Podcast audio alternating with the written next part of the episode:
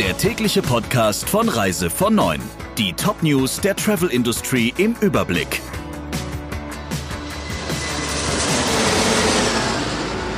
Mit Ursula Lampe, schönen guten Morgen.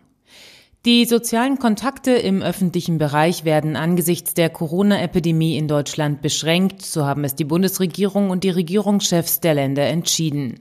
Eine Ausnahme stellen Einrichtungen und Vertriebsstellen dar, die zur Aufrechterhaltung der öffentlichen Versorgung dienen. Der Reisevertrieb gehört nicht dazu, so das Bundeswirtschaftsministerium. In den sozialen Medien hatten viele Reisebüros bereits mitgeteilt, dass sie schließen oder bereits geschlossen haben. Die Kundschaft werde telefonisch oder per Mail beraten. Absurderweise sei man in einer Zeit, in der die Umsätze wegbrechen, mit der Bearbeitung von Reiseabsagen, Stornos und Anfragen verunsicherter Kunden völlig überlastet. Bis zu 50 Millionen Euro stellt die Bundesregierung zur Verfügung, um gestrandete Urlauber zurück nach Deutschland zu holen.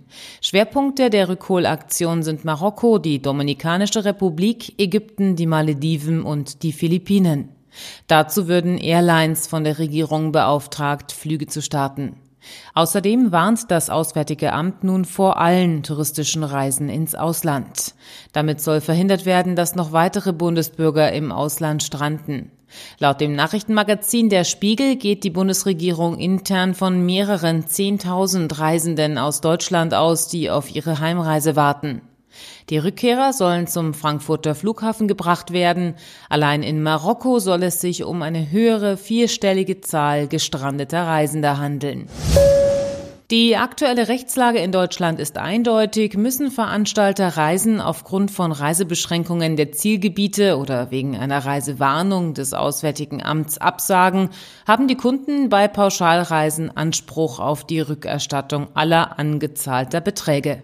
Alles, was Veranstalter tun können, ist Kunden dazu zu motivieren, anstelle einer Rückzahlung Gutscheine auf künftige Reisen zu akzeptieren, indem sie beispielsweise Preisnachlässe anbieten.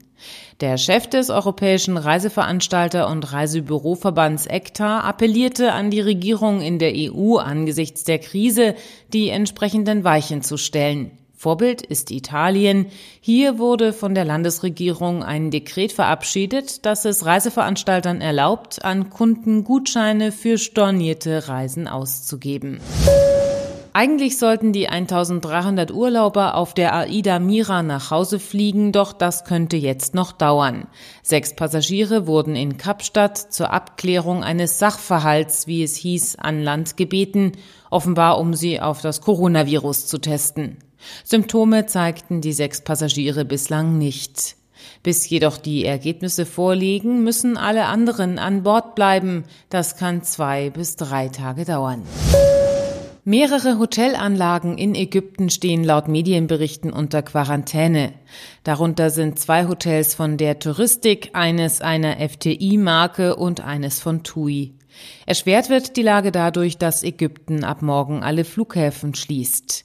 Der Labranda Club Royal Makadi, das Sentido Oriental Dream Resort in Massa Alam, das Sentido Reef Oasis Senses Resort Sharm el-Sheikh und der TUI Magic Life Kalawi in Safaga stehen wegen Verdachts auf das Coronavirus unter Quarantäne. Wie viele deutsche Gäste sich in den Anlagen befinden, ist noch unklar. Und das waren die wichtigsten Meldungen. Ihnen einen schönen Tag noch. Der Reise von Neuen Podcast in Kooperation mit Radio Tourism. Mehr News aus der Travel Industry finden Sie auf reisevon und in unserem täglichen kostenlosen Newsletter.